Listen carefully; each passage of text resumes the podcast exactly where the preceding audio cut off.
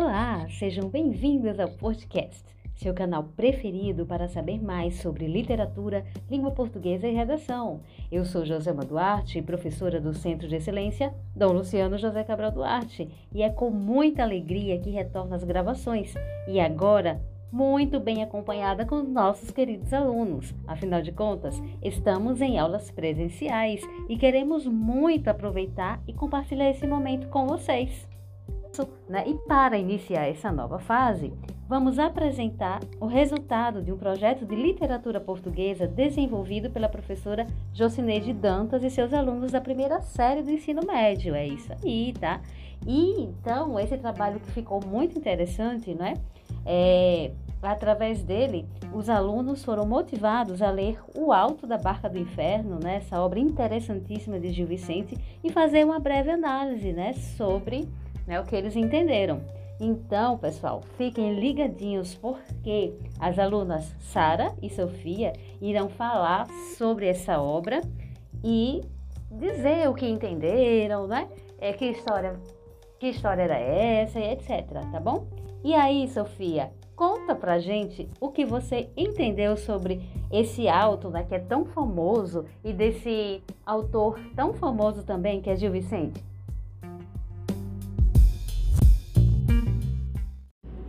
Obra falava é, sobre um julgamento, o juízo final, onde Gil Vicente ele aplica apelo moral ao criticar os valores da época, como ganância, luxúria, corrupção, entre outros.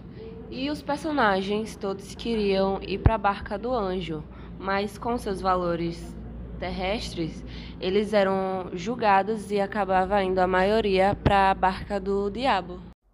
Obrigada, Sofia. Agora é com você, Sara. Explica pra gente que história era essa de gente que queria ir para o céu, mas não, não podia ir, né? Conta aí, que história era essa? Que barca era essa? A galera toda queria ir para o céu, mas só quem foi para o céu foi o Parvo e os quatro cavaleiros. Os quatro cavaleiros, eles foram para o céu porque morreram lutando por Jesus Cristo nas cruzadas. E o resto, como Fidalgo, o Anzelheiro, o Sapateiro, o Frade, Brísida, o Judeu, minha gente, o que foi que ele aprontou para ir para o inferno? Então, vão lá, né? No, na, no texto da barca, ver porque ele foi para o inferno. Aí foi também o, o corregedor, o procurador, o enforcado. Ainda mais o enforcado, achando que iria para o paraíso, porque morreu enforcado. Ah, meu Deus, ele achou que iria ser livre de Satanás. Mas não, né? Óbvio que não, porque ele fazia furtos. Muito bem, Sara. Obrigada por sua participação. Sofia, agora que recado você deixaria para os nossos ouvintes sobre essa obra? Você tem algum recado? Tem alguma motivação para que eles possam ler ou dizer por que, que eles deveriam ler essa obra? Você tem alguma coisa para falar? Então, galera, vão acompanhar a obra, saber mais o porquê cada um foi, o que faziam para ir para o inferno, as coisas boas que faziam para ir para o céu.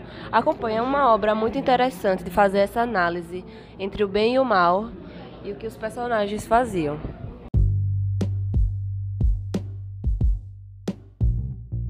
É isso aí, meninas. Muito obrigada pela participação de vocês. E o nosso podcast de hoje fica por aqui, mas já vou deixando um recado muito especial, porque o próximo episódio é, vai também falar sobre o alto da barca do inferno, só que com outra galerinha muito especial, que vai fazer uma outra análise, vai mostrar uma outra visão e alguns pontos, né, que podem ser iguais ao que as meninas falaram ou diferentes, tá? Não percam.